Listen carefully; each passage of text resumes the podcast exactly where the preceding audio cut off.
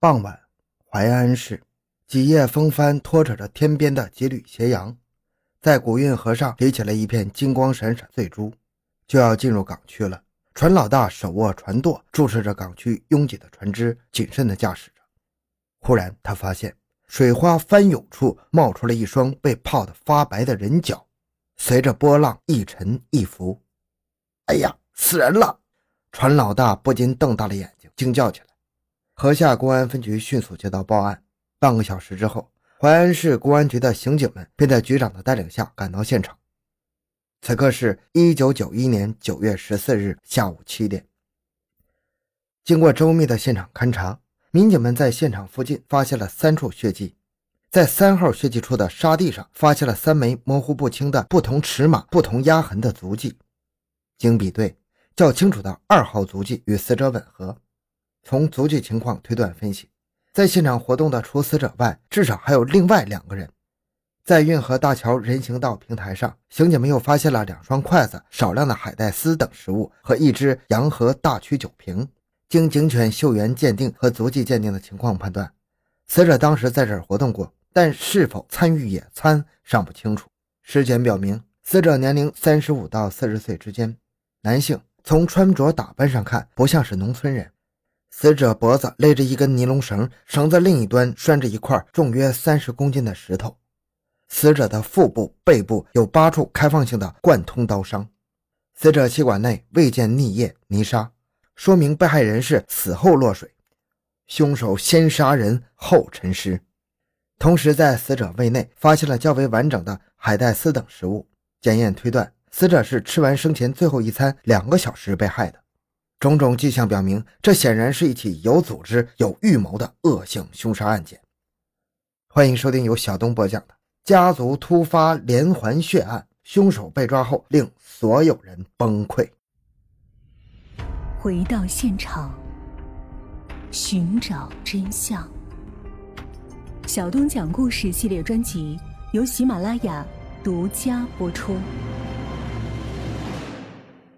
调查死者的工作迅速有条不紊地展开了。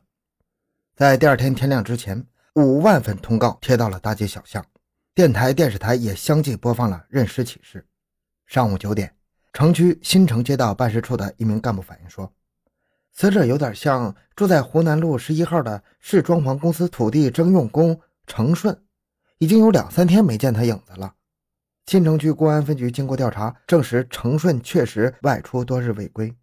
市装潢公司两位领导和职工前来辨认，认为死者就是程顺。可是程顺的妻子拿着死者的照片，左看右看，摇摇头说不像。民警们又将死者的手表、衣裤等拿给他辨认，他这才慌了。顺子，你死的好苦啊！民警啊，你们可要给我们孤儿寡母做主啊！程七声泪俱下：“二哥，你死的冤枉啊！”住在隔壁的死者三弟程彪拉住了一名民警的手，泪水浸湿了胸前的一片衣襟。我们全家求你们快点抓到凶手，给我们报仇啊！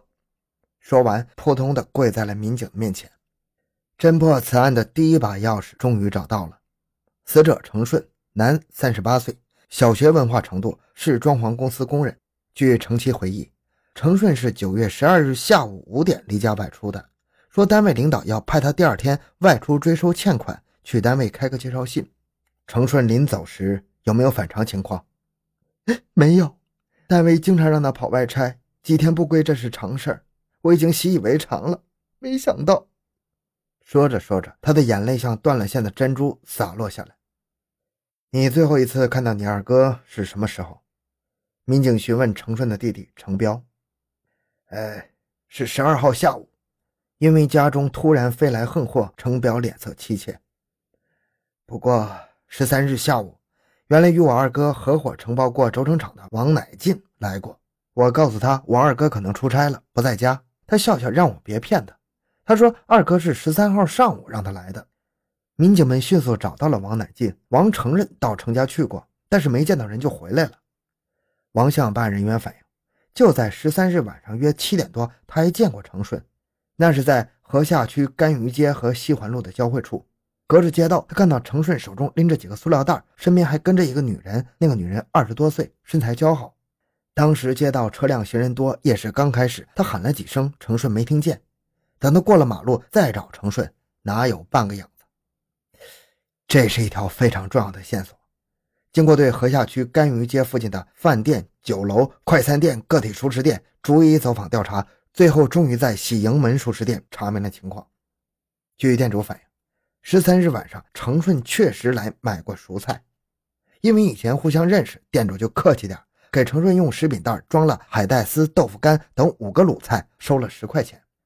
程顺所买的几个菜同尸检时的胃容物是相同的，也就是说，在十三日晚上七点以前，程顺还活着，还瞒着自己的老婆在城里游荡。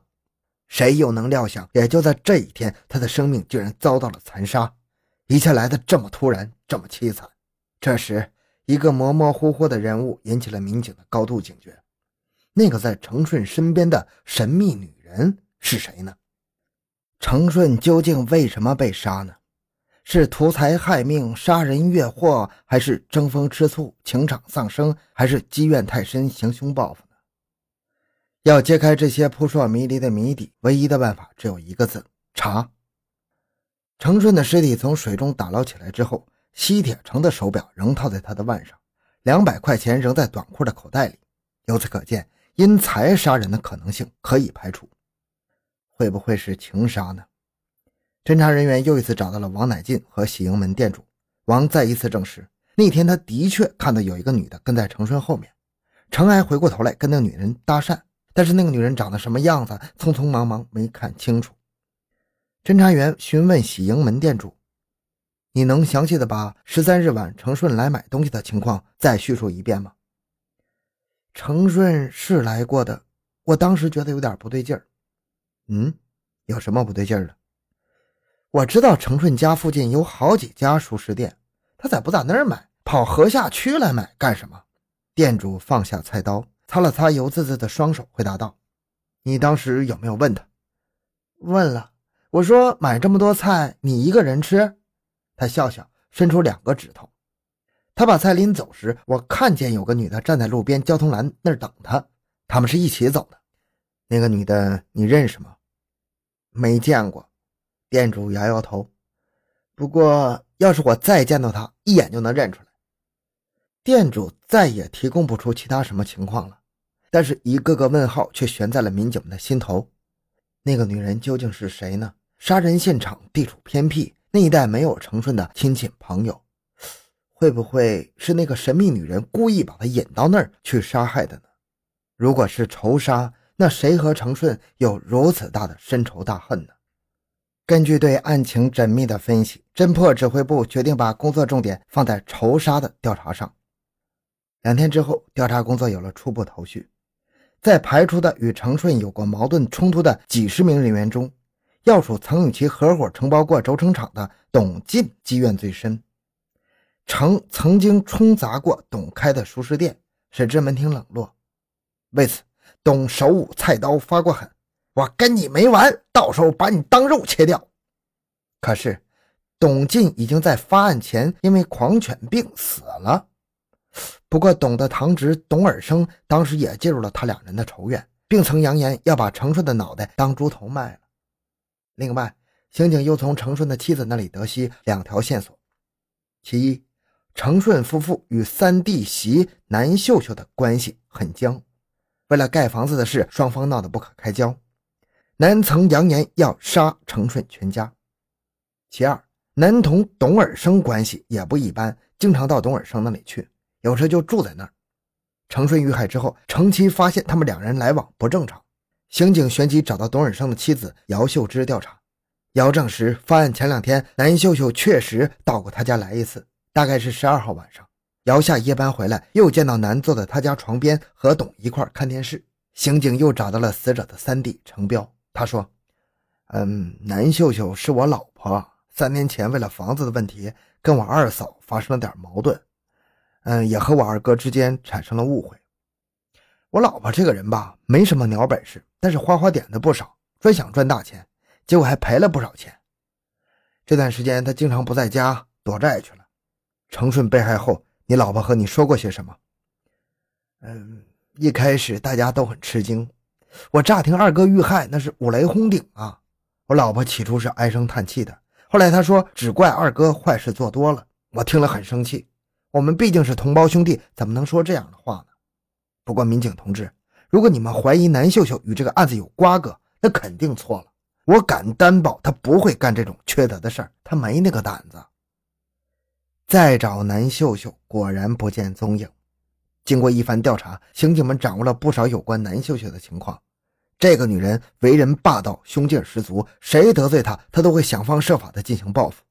会不会是南秀秀和董尔生合谋作案呢？